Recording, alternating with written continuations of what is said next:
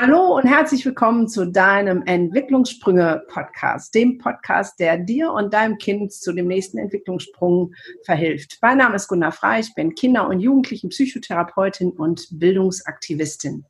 Heute ein Special, ein besonderes Interview mit ähm, dem lieben Gordon Pankalla bei mir aus dem Urlaub und beim Gordon aus, äh, dem, aus der Wochenendidylle ähm, mhm. der ähm, aktuellen Situation geschuldet, nehmen wir uns diese Zeit. Und ich danke dir schon mal recht herzlich, lieber Gordon. Schön, dass du da bist. Ja, vielen Dank, liebe Gunda. Ich bin eigentlich auch seit einer Woche im Corona-Urlaub als Ach. Rechtsanwalt. Ich mache hier nochmal mein Mikro dran. Und ähm, ich glaube, dann ist der Ton besser. Ähm, also ich habe auch schon eine Woche Corona-Urlaub, aber ich schaffe es nicht äh, wegzukommen, weil ich so viele Anfragen habe als Jurist und das beantworten muss und äh, ich schaffe es einfach nicht rauszukommen.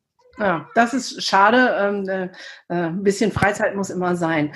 Aber jetzt mal noch zu deiner Person. Ich habe noch mal ein bisschen recherchiert. Eigentlich bist du ja Anwalt für Mietrecht, Arbeitsrecht und Sozialrecht.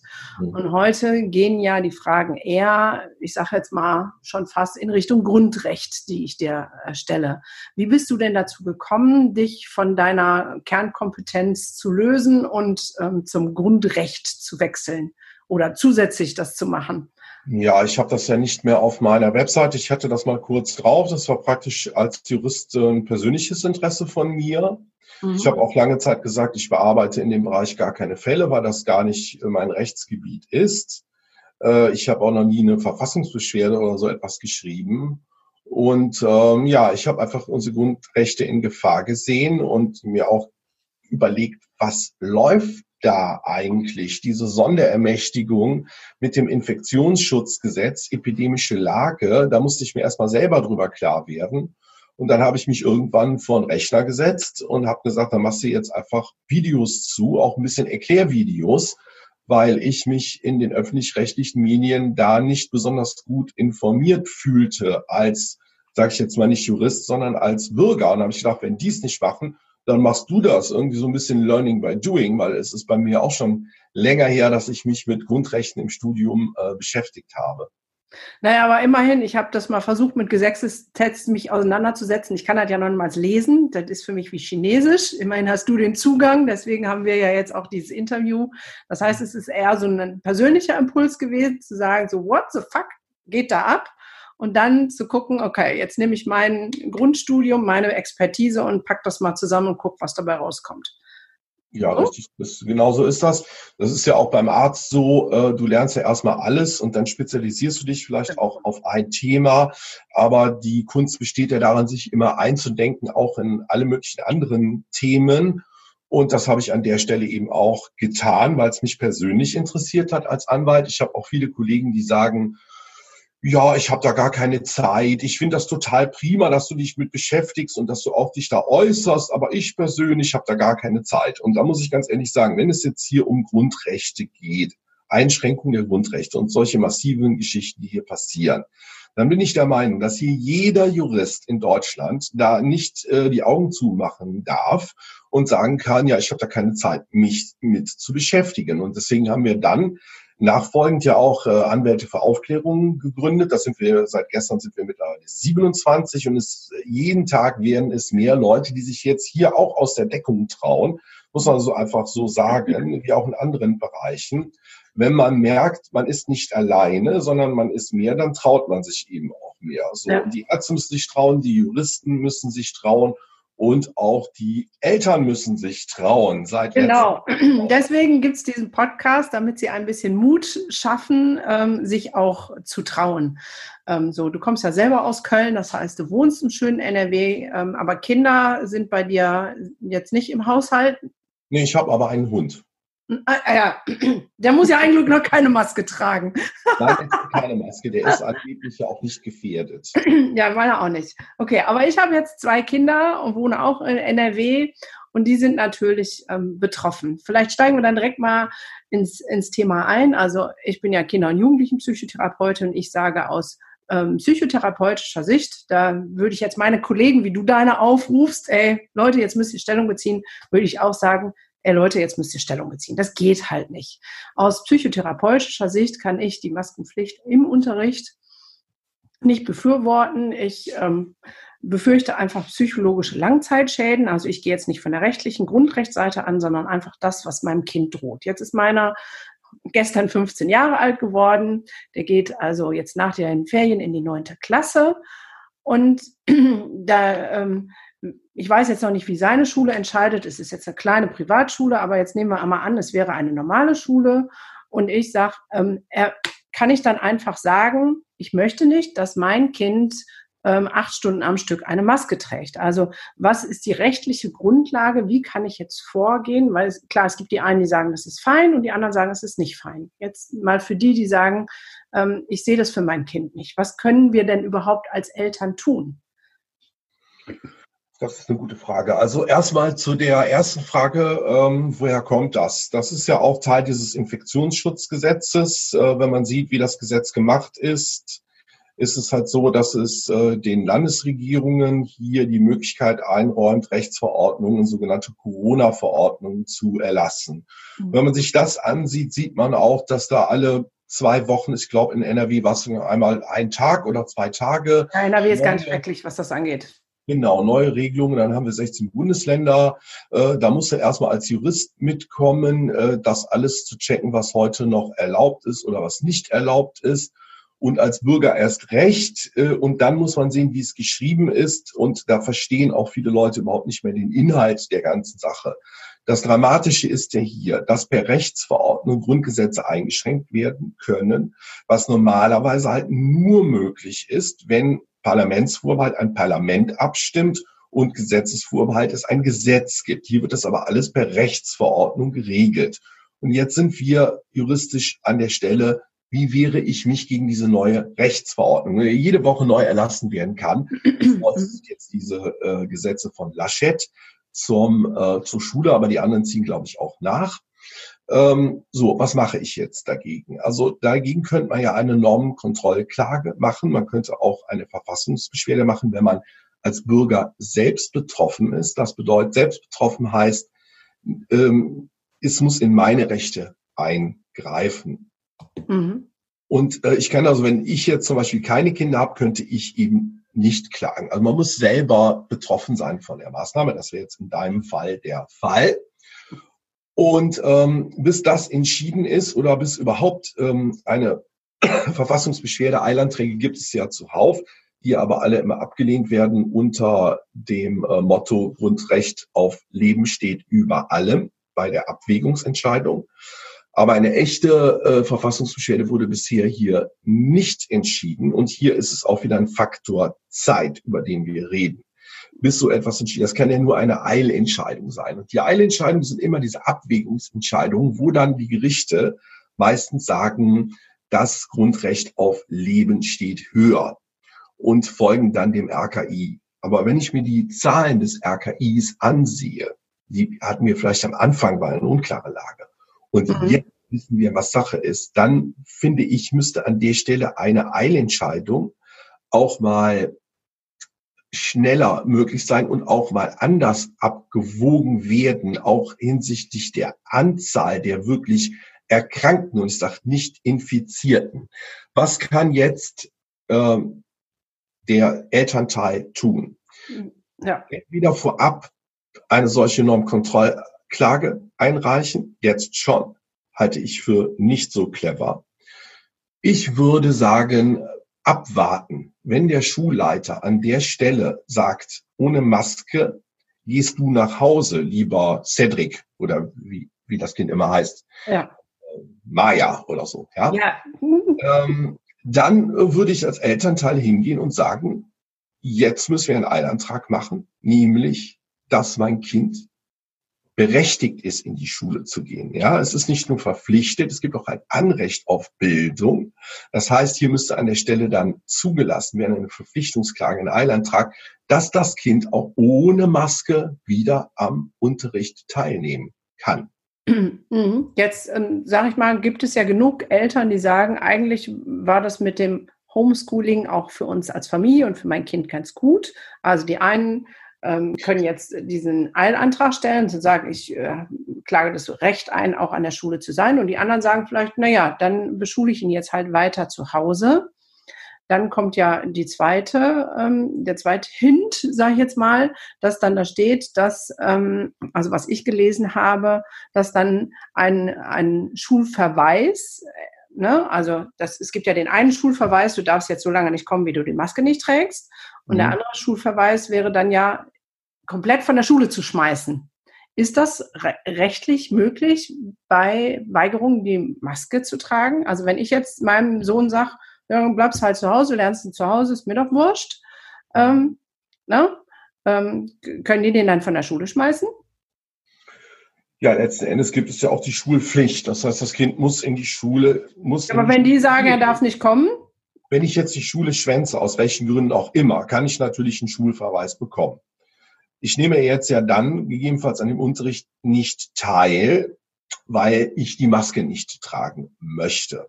Ja. Und ob ein solcher Schulverweis dann zu Recht erfolgt, hängt eindeutig dann von der Frage ab, ob die Maskenpflicht zu Recht erfolgt ist. Hm. Und da sind wir dann bei der juristischen Prüfung, ist eine solche Maskenpflicht gerechtfertigt? Wenn sie das wäre, dann wäre auch der Schulverweis meiner Ansicht nach letzten Endes äh, rechtens. Wenn es nicht so wäre, müsste der auch zurückgenommen werden. Hm. Okay. Also dreht, dreht es sich darum. Aber wir können, man könnte jetzt Eltern raten, zu sagen, jetzt machst, sagst du einmal, nee, der darf da ohne sitzen und dann muss die Schule reagieren und dann muss man auf das, was die Schule sagt, dann wieder reagieren. Ja, das könnte man so sagen, ne? ähm, auf jeden Fall. Also ähm, man kann jetzt natürlich, sage ich mal, ich möchte das hier nicht tun, zum zivilen Ungehorsam aufrufen und sagen, wenn jetzt alle Jugendlichen hingehen und sagen, wir machen den Blödsinn nicht mit und wir tragen keine Maske. Wir mhm. hatten das ja jetzt bei der Demo in Berlin. Ja, also ja. es ist nicht möglich, mit, mit ein paar Polizisten eine Versammlung aufzulösen von Hunderttausenden. Und hier wäre dasselbe. Das ist ja dieser Gehorsam. Man macht jetzt eine Regelung, die meines Erachtens, nach meiner rechtlichen Einschätzung, äh, rechtswidrig ist. Mhm. Das ist meine Einschätzung. Es kann aber auch juristisch gibt es immer viele Einschätzungen, können ja. auch ich kann auch dazu kommen, sagen, das ist gerechtfertigt, ich meine das nicht. Mhm. Aber wenn sich jetzt alle daran halten, an diesen Gehorsam, ja, ist eine Rechtsverordnungssache, es ist nicht als Gesetz zustande gekommen. Man könnte ja auch absolut unsinnige Rechtsverordnungen erlassen, zum Beispiel Kokosnuss um den Hals tragen. Jetzt, das wäre ja dann eindeutig, ja. dass das nicht rechtens sein Wieso, wenn die Kokosnuss ähm, die äh, Wirkung hat, vor den Viren zu schützen? Ist ja, eine Frage der Argumentationsrichtlinie, ne? Also die, die Kokosnuss irritiert den Virus derartig, dass genau. er vorbeiströmt. Also das wäre ja ganz klar. Ich meine, das wird ja jetzt jeder so sehen, egal wie er zu dem Thema denkt, dass ja. das unsinnig ist. Äh, hier stellt sich jetzt die Frage, ist das Tragen einer Maske äh, an der Stelle wirklich, ähm, sage ich mal, geeignet, erforderlich und verhältnismäßig im engeren Sinne. Das ist ja diese berühmte Verhältnismäßigkeitsprüfung. Ja. ja, ein geeignetes Mittel ist, ist, ja, da stellt sich schon die Frage, ist es geeignet? Weil sehr viele Experten sagen, die Maske ist schon mal als Schutz überhaupt nicht geeignet. Da wäre an der Stelle schon Feierabend. Äh, und verhältnismäßig, ähm, ja, ja, da, da, da, bin ich ja deiner Meinung, das sehe ich ja auch so als ähm, Psychologin. Jetzt habe ich im, ähm, ich werde ja auch bombardiert mit Fragen und dann hieß es, ähm, man sollte einfach ähm, an, der, an die Direktorin oder an den Direktor einen einfachen Brief schreiben aus gesundheitlichen Gründen. Ähm, nimmt mein, mein Kind äh, ohne, nur ohne Maske am Unterricht teil.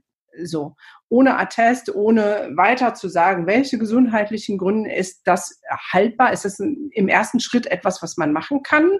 Ähm, nach dem Motto, wenn ich den Ball ins Feld der Schulleitung spiele, müssen die reagieren und sagen, ja, dann brauchen wir jetzt einen Attest oder was auch immer. Ist das eine gute Idee? Ja, kann man juristisch auch nicht eindeutig beantworten. Also meine Kollegin, die Yvette Kaminski, sagt, im Gesetz steht, wer aus medizinischen Gründen keine Maske tragen muss, der muss das eben nicht tun. Und da steht eben nicht drin, dass ich dafür dann auch einen entsprechenden ärztlichen Attest benötige. Ähm, sehe ich allerdings muss ich sagen, ich sehe das anders. Ja, äh, aus medizinischen Gründen ist völlig klar, dass, dass ich dann irgendwie medizinisches äh, Beleg brauche. Nur auch dieses Infektionsschutzgesetz wimmelt ja von unbestimmten Rechtsbegriffen. Ja, wie ist diese Definition? Ähm, keine Ahnung, ja. Ich sag mal, mit, mit dem Ärztenattest wäre man da jedenfalls auf der sicheren Seite. Äh, jetzt kommen wir aber zu den Schulleitern in dem Fall. Der müsste es ja dann umsetzen. Ja, nach dem Schulgesetz ist es ja normalerweise so, dass der Schulleiter auch verpflichtet dazu ist, wenn da ein Kind krank ist, ich rede jetzt nicht von Corona, sondern was gibt's für andere Sachen, äh, Masern, Mumps, äh, äh, tralala, ja, mhm. äh, das, dann müsste er sagen, ähm, geh du mal nach Hause und mhm. lass dich mal vom Arzt checken. Ja. Der Schulleiter könnte letzten Endes das Gesundheitsamt einschalten und sagen, das musste überprüft werden hier, ob das Kind eine Gefahr ist für die anderen. Hier wird jetzt aber immer diese Gefahr die angebliche Gefahr schon unterstellt. Ja, jeder, der die Maske trägt, ist ja schon Virenträger. Wurde der überhaupt mal getestet? Nein. Also man, man äh, will ja eine Maßnahme erzwingen, ohne überhaupt zu wissen, ob jemand krank ist. Letzten Endes wird jetzt jedem unterstellt, Virenträger zu sein. Und das finde ich an der Stelle unerträglich. Und die Schulleiter müssten sich bei Umsetzung dieser Maßnahmen auch einfach mal überlegen, dass wenn sie klare rechtswidrige Sachen durchsetzen, dass sie dann auch mit im Boot sind. Aber hier ist dasselbe, diese Massengeschichte, Herdenimmunität, ja, Herdenbiologen, äh, wenn die Herde nicht mitmacht. Aber in Deutschland kannst du den Verkehr regeln, wenn du dich, wenn du dir eine gelbe Weste anziehst. Jetzt ist das so, dass die Schulleiter, ich habe ja Anfragen von Schulleitern, aber die wollen wissen, wie denken meine Kollegen darüber? Können wir uns zusammenschließen? Die trauen sich auch nicht aus der Deckung. Das kann ich in persönlicher Hinsicht absolut nachvollziehen. Das sind ja Beamte, ich stehe da ein Jahr vor der, der äh, Pensionierung und mache da jetzt nicht mit und, und krieg als Schulleiter Ärger. So, deswegen, die müssen sich auch hier an der Stelle zusammenschließen. Auch die, die Eltern, die das nicht wollen, die müssen sich auch hier an der Stelle zusammenschließen. Nur so kriegen wir über die Masse irgendwas hin. Äh, ich würde jetzt auch keinem Schulleiter dazu raten, hinzugehen und zu sagen, ich mache da nicht mit. Er kann aber seinem Vorgesetzten gegenüber sein Missfallen äußern und kann sagen, ich bin der Meinung, ich setze es jetzt um. Aber ich bin der Meinung, das ist nicht rechtsgültig, was hier getan wird mit den Kindern. Da weise ich zumindest mal darauf hin. Den Mut, hier Pension und Gehalt aufs Spiel zu setzen, das kann ich von niemandem verlangen. Ja, das Gleiche würde ja dann auch für die Lehrer gelten. Ne? Die sprechen die Direktoren an, mich ja. sprechen Lehrer an, die sagen, boah, Gunda, ähm, ich kann da überhaupt nicht hinterstehen, ich muss die Mimik der Kinder sehen, ich muss mit denen in Interaktion gehen, ich kann das so überhaupt nicht. Ja. Ähm, und da ist ja das Gleiche mit dem Beamtentum. Ne? Wie kann man sich aus dem äh, Fenster lehnen? Aber da wäre dann jetzt auch der Rat zu sagen, hey, tu, erstens tu dich zusammen mit anderen, die das genauso sehen, Vernetzung, Vernetzung, Vernetzung. Und das andere, ähm, der Lehrer gibt es an seinen Vorgesetzten, nämlich den Direktor, dass man das auch mit einem öffentlichen, also einem öffentlichen, also einem Brief sagt, lieber Herr Direktor oder Frau Direktor, ich setze das jetzt um, weil du das gesagt hast, aber ich sehe das als erstens schädigend für die Kinder und zweitens als äh, rechtswidrig an, dass er dann auch wieder was in der Hand hat. Weil wenn er was in der Hand hat, ist es ja auch wieder einfacher, vielleicht ähm, das an die äh, eine Stelle weiterzugeben. Das sehe ich auch so. Also den Mut kann ich jetzt ja auch nicht von jedem Lehrer einzeln verlangen, aber jeder Lehrer könnte sagen, äh, ich gehe mal zu meinem äh, Vorgesetzten, zum Schuldirektor und sage, hören Sie, Sie verlangen das von mir, ich muss es ja dann umsetzen. Ich weise Sie da aber darauf hin, dass ich nicht der Meinung bin, dass das äh, richtig ist. Ja. Ähm, Lehrer sind ja im Übrigen auch äh, immun gegen Corona. Weil wenn ich mir die, ja, das ist so, weil wenn ich mir jetzt die äh, Verordnung ansehe, die der Laschet rausgebracht hat, ist es ja so, dass die Kinder im, im Unterricht jetzt die Maske tragen müssen, aber der Lehrer vorne muss sie ja nicht tragen. Das kann ja nur bedeuten, dass der Lehrer wohl offensichtlich immun gegen den Coronavirus ist. Oder wie soll ich, wie soll ich diese Unterscheidung an der Stelle ah ein kleiner Komiker an dir verloren gegangen, was? Nein, nein, ich mache ja das nicht. Also ich bin nicht der Komiker, ich bin hier nicht der Florian Schröder, sondern nein. ich interpretiere das ja nur, äh, ja. was gemacht wird, dass die Maskenpflicht für den Lehrer nicht besteht. Und um den Witz aus der Sache mal rauszunehmen, wenn das so wäre, dann glaube ich, dass der Widerstand der Lehrer weitaus höher wäre. Wenn sie jetzt auch noch acht Stunden oder sechs Stunden Unterricht, wie viel hat Lehrer, ja, also, Maske tragen müsste, dann wird den, also diese Ausnahme, die wird hier meiner Ansicht nach deswegen gestattet, um den Widerstand klein zu halten. Ja, also da spaltet sich Deutschland, glaube ich, weil ich habe auch genug Lehrer, die sagen, das ist eine gute Maßnahme, ähm, die Angst haben, also die sich, ähm, die auch freiwillig Maske tragen oder sich einen, einen ähm, äh, Sichtschutz kaufen, weil sie Sorge haben wegen, also wirklich viele. Ähm, das, ähm, ja, ja, klar. Ich sehe die, die ganzen Lehrer, die vor Zoom hängen zu Hause, die dann auch wochenlang nicht erreichbar sind äh, die sich zu Hause verschanzt haben in der unglaublichen Angst vor dem Virus. Mhm. Und es ist jetzt schon bitter, wenn sie jetzt wieder in die Schule müssen mit der Riesengefahr, sich dort zu infizieren, liebe Lehrer. Ja, und trotzdem ist es natürlich paradox, dass die dann die Maske nicht tragen müssen. Da hast du, ähm, da hast du vollkommen recht. Das die ist aber auch wie mit den, mit den äh, Fußballern. Ne? Die sollten ja erst auch beim Spielen die Maske tragen und dann gab es einen Aufschrei und Boykott und jetzt müssen sie beim Spielen auch nicht die Maske tragen.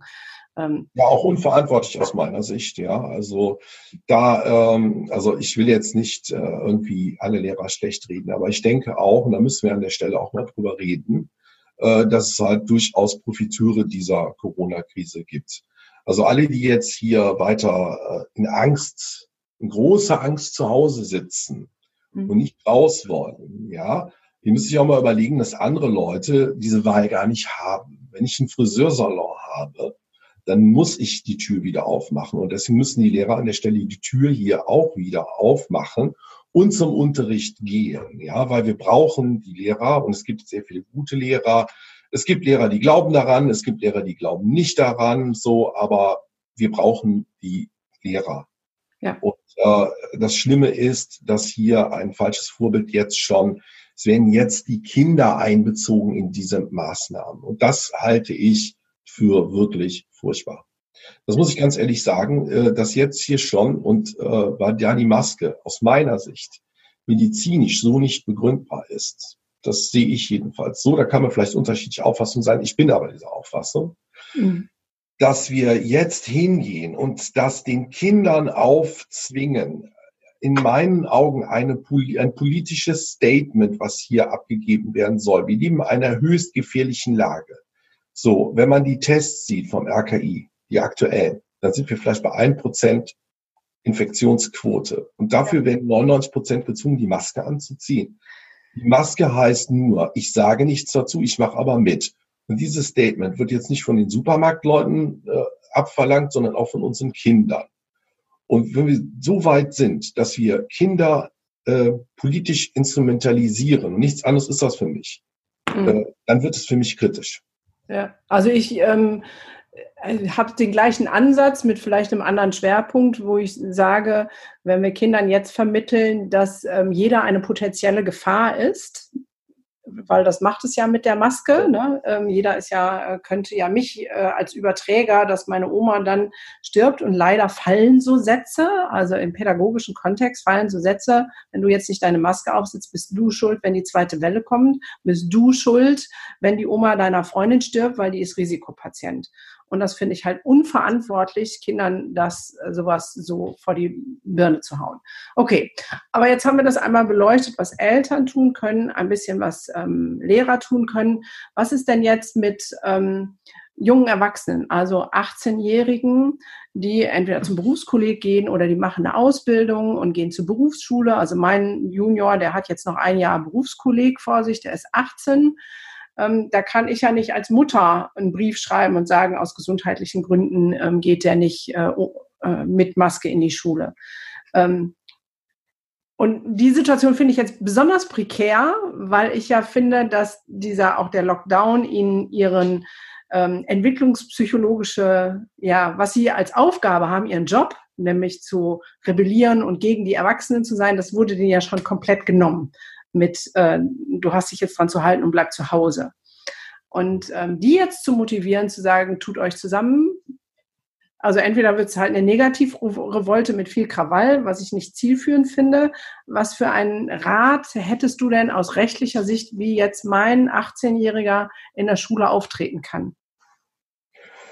Ja, da war jetzt äh, mal ganz viel drin in dem, was du gesagt hast. Also ich möchte nochmal zurückkommen und äh, als Jurist wirklich äh, daran appellieren, sich an die Fakten zu halten. Ja, natürlich wird denen, und da bist du ja die Ansprechpartnerin, die Kindern jetzt hier psychologisch auch dieser schlechtes Gewissen gemacht und so. Aber dann sehen wir doch einfach mal die Zahlen vom RKI. Und da rede ich einfach von den Todeszahlen. Das sind, glaube ich, ungefähr 9000 äh, Tote. Kann sich jeder auf der Seite angucken. Die meisten über 70. Äh, die Statistik besagt auch, dass bis zum Alter von 30 Jahren, bis zum Alter von 30 Jahren, hier genau zwölf Menschen in Deutschland gestorben sind an dem Coronavirus das mal zur richtigen Gefahreneinschätzung, weil Angst und Gefahr, das liegt ja nah beieinander. Hier wird mit der Angst gespielt, aber die Gefahr ist tatsächlich viel geringer als. Würden die anderen jetzt sagen, ja, und die sind ja nur so wenig, weil wir all diese Maßnahmen machen? Äh, ja, das äh, widerlegt ja auch die Statistik, dass die äh, Quote der Infektionen schon runtergegangen ist, bevor der Lockdown überhaupt kam. Das kann sich auch jeder auf den Seiten des RKIs ansehen. So, das heißt, wir reden hier über Glaubensgeschichten, aber ich würde gerne über Fakten als Jurist reden. Und das sind für mich keine Fakten, aber aufgrund dieser Falschinformation oder Falschdeutung von Informationen wird hier mit Angst gespielt und äh, mit dieser Angst ein schlechtes Gewissen gemacht. Das ist ein psychologisches Thema da würde ich gerne noch mehr Informationen zu haben. Ich bin ja kein Psychologe, interessiert mich aber sehr sowas. Und jetzt zu der Frage der jungen Erwachsenen. Ja gut, die müssen natürlich für sich selber entscheiden. Hier tut's jetzt natürlich nicht mehr der Elternteil, weil ab 18 bin ich für mich selber verantwortlich. Ich sehe aber auch hier in den Statistiken, auch äh, auf den Demos sehe ich das oder Statistiken in meinem YouTube-Kanal sehe ich das, dass ich vor allen Dingen junge Menschen und vermutlich auch daher, weil sie wissen, dass dieses Virus für sie keine Gefahr ist, für das Thema eigentlich überhaupt nicht interessieren. Das ist einfach so. Außerdem wachsen sie in dieser neuen Realität auf. Das heißt, sie kennen gar nichts anderes. Sie halten das mittlerweile für normal. Mhm. Und das ist also schwer gegen anzukommen. Und ich glaube auch, dass man mit 18 ganz andere Dinge im Kopf hat, äh, was da wahrscheinlich irgendwie mehr ärgert, ist, dass die örtliche Diskothek äh, geschlossen hat, wo man die angebetete Julia treffen möchte am Wochenende. Und äh, ja, ob, ob du mit 18 so weit bist, dass du dich das traust zu sagen, ich nehme eine Strafe auf mich. Das muss jetzt auch dann jeder Jugendliche für sich selbst hier entscheiden. Äh, letzten Endes muss ich das jedem selber hier überlassen. Ja, also ähm, es ist in dem Alter natürlich schwierig. Ja. ja. Jetzt ähm, hat jetzt muss ich mal überlegen mit der Schulpflicht. Ich weiß gar nicht, ob du dich da auskennst. Wahrscheinlich nicht ähm, so explizit. Ähm, der ist ja jetzt 18. Seine zehn Pflichtschuljahre hat er voll. Ähm, muss er denn jetzt noch zur Schule? Rein theoretisch? Also wenn die, wenn er jetzt sagt, nö, ich ähm, mache das nicht ohne Maske und die dann sagen, ja, dann fliegst du halt von der Schule. Ähm, weil es gibt ja so eine Schulpflicht bis. Ja, ja. Ja gut, dann muss er sich ja nicht, aber wenn er einen höheren Abschluss haben will, dann muss er ja dann trotzdem hin. Ne? Ja, genau. Klar, das ist, ist ja dann sein persönliches äh, Problem. Ähm, ja, aber ich kann ja mal folgenden Tipp geben hier an die Kids. Hello Kids, wenn ihr das scheiße findet mit der Maske, hm. dann kommt doch auch mal zur Demo. Ja, wir sind hier in Köln immer heute auch am Sonntag 14.30 am Heumarkt. Kommt doch mal dahin und sagt, wir wollen das Spielchen hier auch nicht mehr mitmachen. Wir wollen in der Schule keine Maske tragen. Wir halten uns zwar an die Regeln, weil wir Angst vor den Strafen haben, aber wir kommen jetzt alle mit zu Demo, um dort zu zeigen, dass wir nicht damit einverstanden sind. Das können im Übrigen auch Beamte tun. In ihrer Freizeit dürfen Beamte demonstrieren, wenn sie sich das trauen. Ja. Demonstrationsrecht. Okay, also wenn ich das kann er als Jurist hier niemand dazu auffordern, sich an Maßnahmen nicht zu halten. Ja. Wenn das aber jeder selber tun will, dann kann er das tun, in Angesicht der Strafe. Und die Strafe ist ja keine strafrechtliche Geschichte, sondern es ist, wenn eine Ordnungswidrigkeit Und gegen diese Ordnungswidrigkeit kannst du ja auch einen Einspruch erheben und äh, dann gucken, was dabei rauskommt. Natürlich hier besteht auch die Möglichkeit, jemanden jetzt im Hausrecht auszuschließen. Aber da warten wir dann auf die ersten Eilentscheidungen, ob das wirklich so machbar ist. Und da bin ich doch äh, ein bisschen hoffnungsvoll, dass wir dann die Schüler wieder auch ohne Maske in die Schule kriegen. Ja. Okay, also wenn ich das jetzt mal zusammenfasse, gibt es drei Tipps, die eigentlich für alle Bereiche, die wir angesprochen haben, gelten. Das eine ist, vernetzt euch mit denen, die das genauso sehen. So, ne? Weil äh, es geht ja auch um, um das ist jetzt wieder meine Blicksicht, ähm, ums psychologische Stärken. Wenn ich weiß, ich bin nicht alleine der Meinung, dann ähm, ist es ja viel einfacher. Da gibt's, ähm, wie heißt eure Initiative, die mit den Anwälten? Wir sind die Anwälte für Aufklärung. Anwälte für Aufklärung, das verlinke ich auch hier drunter. Dann gibt es die Initiative Eltern stehen auf. Die verlinke ich auch hier drunter, kann sich jeder informieren. Dann wäre es gut, wenn es sowas für Schüler zum Beispiel auch geben würde und für Ärzte. Und ich glaube, die Kinderärzte formieren sich auch gerade. Also das höre ich, brodelt so im Hintergrund, dass sie auch sagen, das geht alles gar nicht. Ähm, die Therapeuten werde ich vielleicht mal ein bisschen pieksen und sagen, hey, ihr, ihr seid auch mit. Also vernetzen. Der zweite Schritt ist, ähm, den ersten Schritt gehen also den, den Ball in äh, sozusagen das Verelt des Verantwortlichen zu schmeißen. Als Elternteil schreibe ich einen Brief an den Direktor. Als Lehrer schreibe ich einen Brief an den Direktor. Der Direktor schreibt einen Brief an seine nächsthöhere Instanz. Ich weiß jetzt nicht, wer das ist, aber der wird es ja wissen. So. Um dann zu gucken, was passiert. Und dann, erst dann kann man überhaupt, wenn es notwendig ist, rechtliche Schritte eingehen und letztendlich reicht es. Es gibt nicht die Sammelklage, sondern, wie nanntest du das?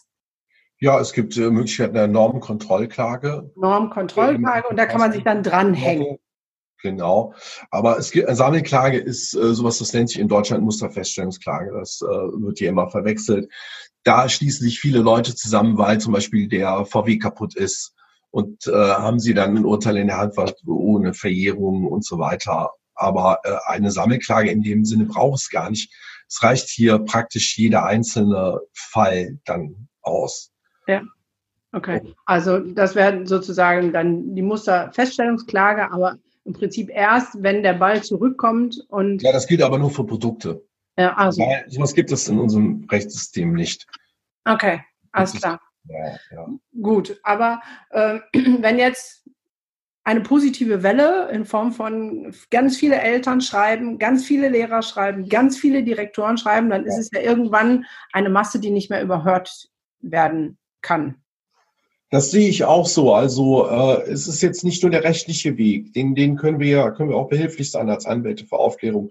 Oder ich verweise an der Stelle nochmal auf das Projekt klagepaten.eu äh, weil wir das ja mit zwölf Leuten, also jetzt sind wir 27, gar nicht bewältigen können, diese ganzen Klagen. Ja. Das sind Klagepartner EU. Aber wichtig ist auch, dass ihr klar macht, dass ihr da nicht mitmachen wollt. Und das könnt ihr eben beispielsweise bei der Demo, wenn das eben zu negativ rübergekommen ist, liebe Lehrer, dann entschuldige ich mich dafür. Ich weiß, es sind auch sehr, sehr viele gute Lehrer dabei. Ich möchte den Job gar nicht machen. Ihr macht hervorragende Arbeit. Und ihr müsst euch vernetzen, weil alleine äh, kommt man nicht weiter, sondern muss einen Austausch suchen. Den findest du zum Beispiel bei unserer Mahnwache auf dem Heumarkt in Köln, aber auch in ganz vielen anderen Städten, ja. dass ihr ins Gespräch kommt mit anderen, dass ihr merkt, ihr seid nicht alleine mit eurer Meinung. Genau, also das war dann der dritte Punkt. Ähm, geht auch irgendwo hin, wo es ein bisschen mehr Öffentlichkeit ja. hat. Bleibt aber nicht nur vor der Glotze hier. Äh, das ist schön und gut, aber ihr müsst auch rausgehen. Ja, ja, da ähm, das kann ich sehr befürworten, weil ich hänge jetzt, bin zwar noch nicht rausgegangen, ich hänge nur vor der Glotze, aber ich gucke mir halt beide Seiten an und sage, in der Mitte wird die Wahrheit liegen. Ne? Die einen sagen, in Berlin waren es 17.000, die anderen sagen, es waren zwei Millionen und irgendwo dazwischen wird die Wahrheit sein. Ich war nicht dabei, aber... Ich war äh, dabei und äh, ich bin sicher, dass 17.000 gelogen ist. Klar, also zwischen 17.000 und zwei Millionen ist ja auch ein riesengroßer Unterschied. Gut, aber wenn es 100.000 gewesen sind, also ja. diese Diskussion, wie viele waren es denn? Es waren sehr viele. Wir sind viele und wir ja. werden immer mehr. Das kann ich ja. stellen sagen. Wir sind viele und wir werden immer mehr. und man berichtet nicht über uns. Und das ja. ist das Problem der öffentlich-rechtlichen Medien. Wurde denn einmal einer eingeladen von der Bühne, weil er da nicht sprechen konnte? Ja, genau. Deswegen ist es wichtig, sich beide Seiten anzugucken, vielleicht selber einen äh, Eindruck vor Ort zu machen. Aber wo du gerade noch mal die Lehrer ähm, so angesprochen hast, ich finde auch, dass die teilweise einen unfassbaren Job machen, also auch im Shutdown Online-Unterricht, teilweise offline ähm, die Notgruppen und eigene Kinder zu Hause ähm, zu betreuen. Also das ist echt krass. Ähm, und da war eine Frage, die hatte ich dir auch vorab geschickt. Ähm, es gibt ja diese Ausnahme aus pädagogischen Gründen. Also Ausnahme aus pädagogischen Gründen. Ja, also das da, äh, zum Beispiel wenn ein Schüler äh, in Englischunterricht dann das TH sauber aussprechen soll, dann muss man den Mund sehen. Und dann dürfte er für diesen Moment, das wäre ein pädagogischer Grund, ne? damit man das richtig sieht. Das weiß ich gar nicht. Ich habe ja nur Italienisch, äh, also, also ja. Und eine Lehrerin schrieb bei Instagram, dass sie sagt, ja, und ein pädagogischer Grund wird mit Sicherheit sein, dass sie den Kindern erlaubt, auch während des Unterrichts zu trinken. Und dazu muss man natürlich die Maske abnehmen. Aber es gibt ja noch keine mit äh, Schnutenöffnung für äh, Trinken, macht dann ja auch keinen Sinn. Das bestimmt auch noch. Also, okay, also das kanntest du noch gar nicht. Das heißt, da dich zu fragen, nee, wusste ich nicht. wie dehnbar äh, kann man denn so einen pädagogischen Grund dann für sich als Lehrer vielleicht ja, ausleben? Ja, sicherlich, ja, sicher. Wenn, wenn es äh, wichtig ist, dass im Italienischen das R zu rollen, trolli tropea, und ich muss das als Lehrer sehen, dann scheint das wohl hier durchzugehen. Ja, da sind wir halt wieder bei, bei diesen äh, Rechtsbegriffen. Was ist jetzt ein pädagogischer Grund? Was sind medizinische Gründe und so? Das kann ja jeder für sich selber irgendwo definieren oder auch nicht. Es gibt keine echte Definition. Es gibt auch keine echte äh, rechtliche Definition der epidemischen Lage. Nach äh, Vorgaben des RKI gibt es die jedenfalls nicht mehr, aber politisch besteht sie. Ja. Ähm, ja, das würde ich jedem Lehrer an der Stelle selber überlassen. Ähm, natürlich, äh, Trinken gehört auch dazu. Und äh, das R-Rollen oder TH aufzusprechen und Spanisch, das ist ja auch, da muss man äh, gucken. Ja, das äh, also, okay. Mit anderen Worten, all, all den Zuhörern wünschst du auf jeden Fall eine große Portion mehr Mut, genau hinzuschauen und ähm, einen guten Weg für sich zu finden ich wünsche mir mehr Realismus in der Debatte, dass ja. die Leute einfach die Zahlen vom RKI ansehen und nicht nur die ZDF-Nachrichten, wo jetzt in einem kleinen Ausschnitt gezeigt wird, wir haben jetzt 1000 Leute am Tag, aber bei über 500.000 Testungen ist das immer noch sehr, sehr wenig. Äh, also bitte Zahlen anschauen, Fakten anschauen. Wenn ihr was sagen wollt, äh, dann vernetzt euch, äh, tauscht euch aus und wenn ihr der Meinung seid, dass das alles nicht so richtig ist, müsst ihr überlegen, ob ihr aufbegehrt. Das muss ich aber jedem hier selber überlassen. Dazu fordere ich hier nicht auf. Das muss jeder selber mit den Konsequenzen dann irgendwo leben. Aber man kann dem Vorgesetzten auch sagen, ich bin da, ich, ich mach's mit. Ja, ich find's aber scheiße. So, das kann man sagen. Ich, so, jetzt gibt es natürlich auch Leute, die sagen, Kindesschutz Pädagogen, die das mitmachen, die machen sich gegebenenfalls auch strafbar. Ganz schwierig, ganz schwierig. Ich äh, kann das auch, auch das nicht urteilen. Das ist ja auch die Frage, äh, was man selber denkt, ob man das äh, für strafbar dann hält, was man da tut oder nicht. Ähm, ja, genau. Und da, äh, wo du das gerade sagst, dann würde ich den einen Fall doch noch gerne kurz mit dir besprechen. Ja, so eine Fürsorgepflicht für die Kinder, ja. Genau. Da gibt es halt Leute, die sagen, diese Fürsorgepflicht, die wird hier nicht mehr wahrgenommen und äh, da kann man für zur Verantwortung gezogen werden im schlimmsten Falle.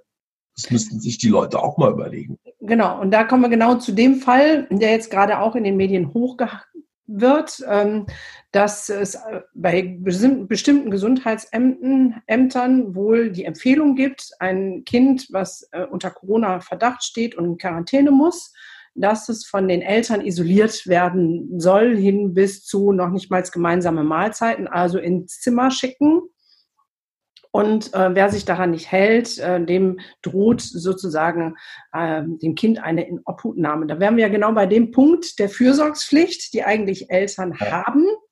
Ähm, plus äh, dann muss mein Kind raus. Ähm, oder ist es nur für Familien, wo gar nicht gewährleistet ist, dass jedes Kind ein eigenes Zimmer hat und deswegen muss es dann raus? Aber ähm, wie, wie kann ich mich da als Elternteil verhalten?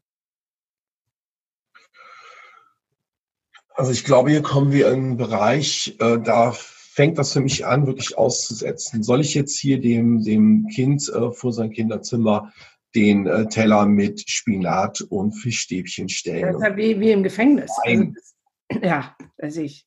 Ähm, also das ist, das ich äh, platzt mir fast der Kragen, wenn ich so eine Scheiße höre, muss ich ganz ehrlich sagen.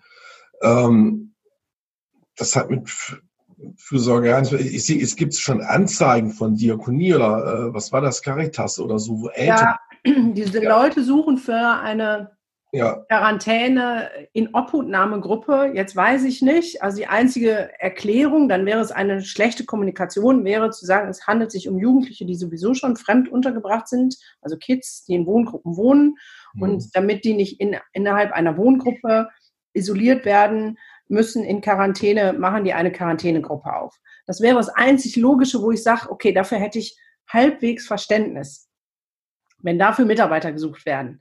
Ja, also aber, solche Sachen habe ich überhaupt kein Verständnis dafür. Und da müsste ich jetzt eher die Frage an die Psychologin hier mal zurückstellen, äh, was das zu Hause für Folgen auch für das Kind hat. Äh, nicht nur, dass es nicht verhungert, weil ich die Fischstäbchen vor die Tür stelle, sondern auch in psychologischer Hinsicht. Ja, da, da zu Hause keine Frage. Ne? Also da, da bin ich völlig deiner Meinung. Mein Sohn war ja jetzt auch drei Tage, bis das Testergebnis war in Quarantäne und natürlich ist er runtergekommen zum Essen.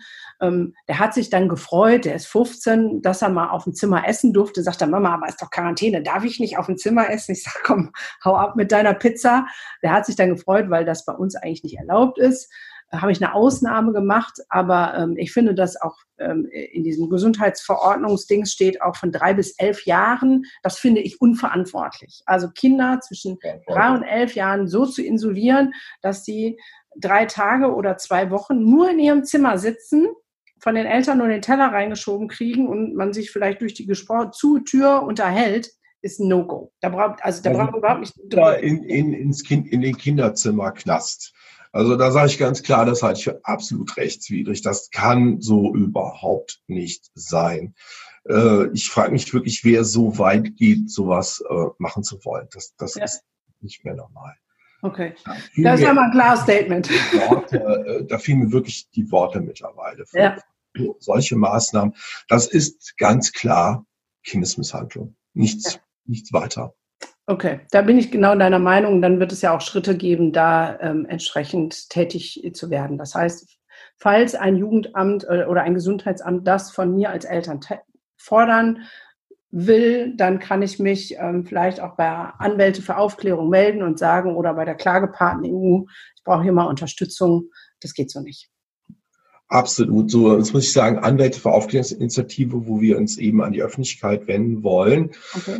Natürlich bearbeiten wir teilweise auch diese Corona-Fälle, aber wir sind ja zwölf Gründungsmitglieder und können nicht für 80 Millionen Leute Prozesse führen. Deswegen arbeiten wir mit der Initiative Klagepaten zusammen. Das heißt, wenn ihr klagen wollt, geht ihr auf die Klagepaten-Webseite. Ja, wenn ihr deinen Anwalt vor Ort sucht. Das, das ist der Unterschied hier. Bei mir quält ja auch das Postfach über. Ich komme ja zu meiner normalen Arbeit nicht mehr, deswegen bin ich jetzt auch nicht im Urlaub. Ja. ja. Äh, deswegen da an der Stelle bitte Klagepaten. Von ja. Genau. Und wer sich noch informieren will, du hast selber einen YouTube-Kanal. Ja. Den verlinke ich auch hier drunter. Ähm, das heißt, ich nehme jetzt für mich aus dem Interview mit schon ein großes Stück mehr Gelassenheit, in dem Sinne zu sagen, vernetzen, das mache ich schon und äh, werde alle Seiten, die wir jetzt genannt haben, hier drunter schreiben, dass jeder das sich auch vernetzen kann. Das zweite ist, ähm, erstmal den Ball wieder in die Verantwortung der anderen schieben und dann erst zu reagieren, also nicht vorher so viel pa Panik machen und mhm. vielleicht auch in der Vernetzung aufzustehen, an Demos teilzunehmen und ähm, Stellung zu beziehen und ja. ein bisschen mehr Mut zu haben, sich nicht ähm, kirre machen zu lassen von diesen ganzen bekloppten ja. Maßnahmen, die ja jede Woche anders sind. Der erste Schüler, der ausgeschlossen wird, den wird es geben. Und da sage ich auch, meldet euch bei uns, Anwälte für Aufklärung oder bei den Klagepaten. Da machen wir sofort eine einstweilige Anordnung und dann werden wir sehen, was das Gericht an der Stelle entscheidet. Jetzt einen Normenkontrollanklage, äh, Kontrollantrag zu machen, halte ich für nicht so äh, gut. Ja. Äh, die andere Sache ist diese zivile Ungehorsam, beziehungsweise redet miteinander und ihr werdet merken, dass ihr viele seid und immer mehr werdet, die den Unsinn hier nicht mehr mitmachen wollen. Und wie unsinnig die Maßnahmen sind, haben wir jetzt auch gesehen. Der Lehrer muss keine Maske tragen, die Schüler ja.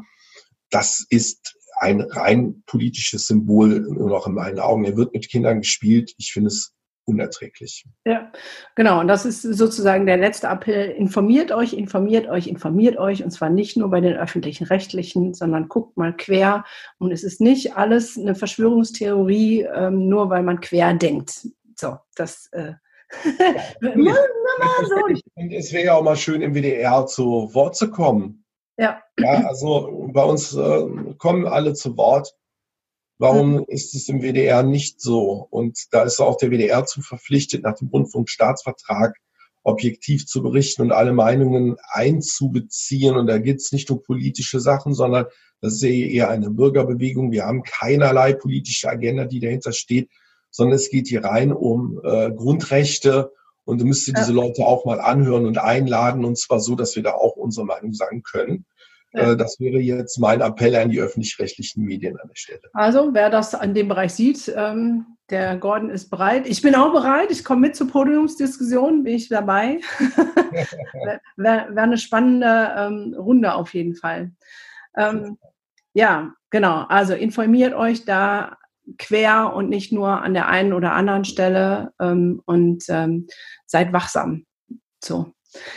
Genau. Dann, ähm, lieber Gordon, vielen, vielen Dank für deine Zeit auf dem Sonntag. Du hast, glaube ich, schon ein bisschen ähm, Licht ins Dunkel gebracht, ein bisschen Erleichterung verschafft. Ähm, und gerne komme ich auch in deinen YouTube-Kanal. Dann beleuchten wir die psychologische Sichtweise, was das mit den Kindern macht und auch mit den Menschen. Ähm, stehe ich gerne parat, ähm, können wir gerne machen.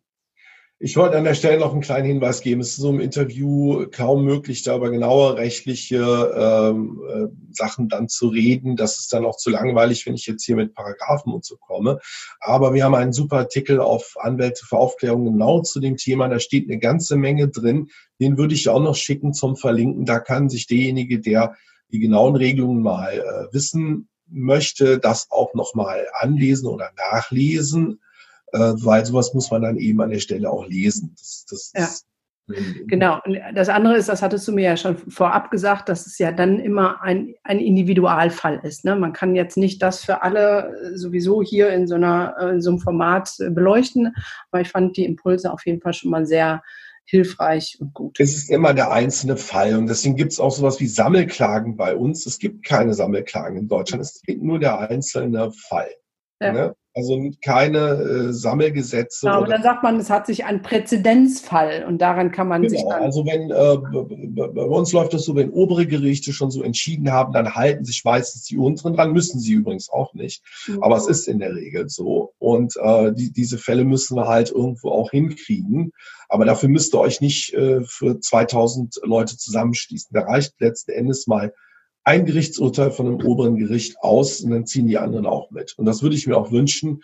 Nur äh, wenn ich den ersten Senat des Verfassungsgerichts ansehe und da den Herrn Habert und seine Abwägungen lese in den äh, Eilentscheidungen, dann bin ich da sehr, sehr kritisch, dass wir da überhaupt weiterkommen. Und ähm, naja, vielleicht müsste man dann vielleicht irgendwann mal den Weg über Europa gehen an der Stelle.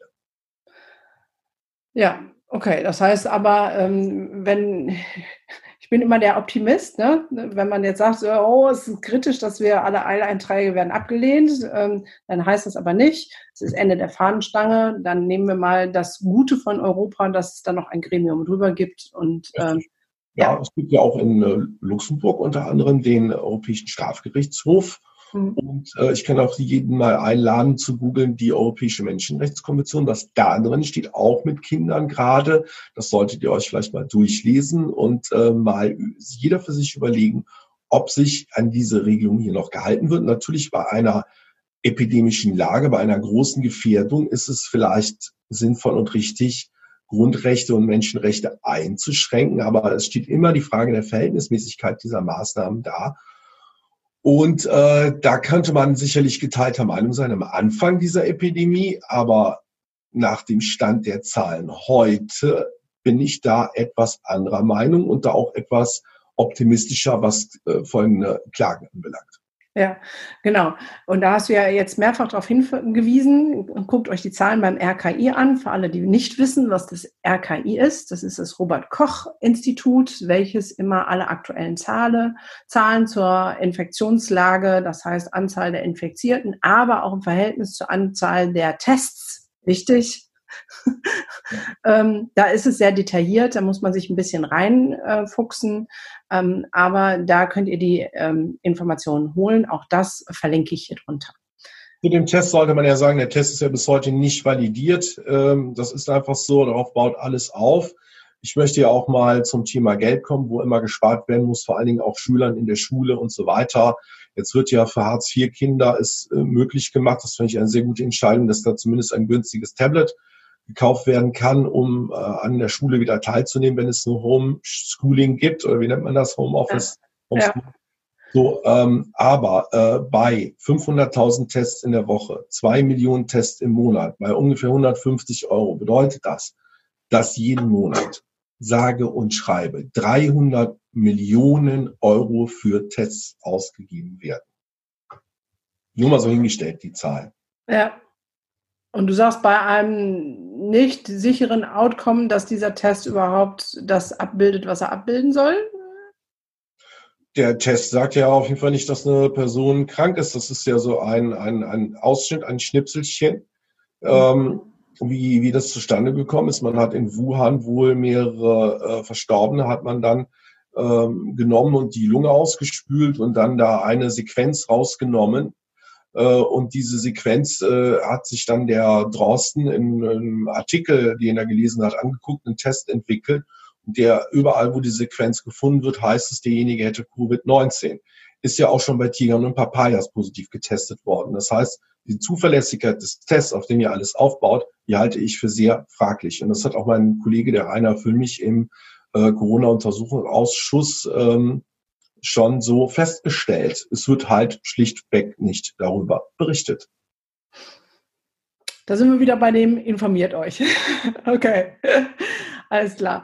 Ähm, ja. Hast du einen, einen motivierenden Schlusssatz für die Zuhörer und Zuschauer, was so dein Wunsch, ähm, Herzensanliegen da drin ist?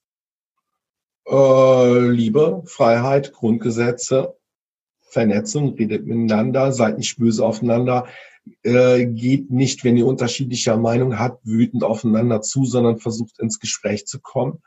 Äh, akzeptiert die Meinung des anderen. Wenn ihr denkt, der andere ist nicht richtig informiert, dann lass ihm bitte seine Meinung. Man kann in Ruhe darüber reden, aber laut werden hat nie äh, einen Sinn, sondern immer äh, nett und sachlich bleiben untereinander. Und äh, ja, das wäre mein Wunsch an der Stelle und dass vielleicht wir noch äh, andere Leute dazu bewegen können, mit auf die Straße zu gehen. Ja, da, das unterstreiche ich doppelt mit fünf Ausrufezeichen. Lass die Meinung des anderen stehen, seid freundlich und nett. Wenn wir gegeneinander auf die Barrikaden gehen, helfen wir niemandem, sondern schüren mehr noch die Angst und es wird schlimmer. Von daher kann ich dazu sagen, Vielen, vielen Dank für deine Zeit und für das coole Interview. Genau. Danke, Oskar. okay, hab noch einen feinen äh, Urlaub ohne Urlaub oder so. Dann geht's wieder auf die Demo. Also, okay, dann eine gute Zeit. Heute bei 35, 37 Grad muss ich sehen, so lange kann ich das nicht machen. Ich habe ja diesen kleinen Hund und äh, der ja. ist so ein Buschel, das hält ja nicht lange aus, aber ich will wenigstens kurz vorbeigehen. Ja. Und äh, ja. ja. Sehr gut, alles klar. Vielen Dank und einen schönen Tag noch. Tschüss. So, jetzt muss ich hier Brille aufsetzen. Dann könnte ich endlich eine rauchen.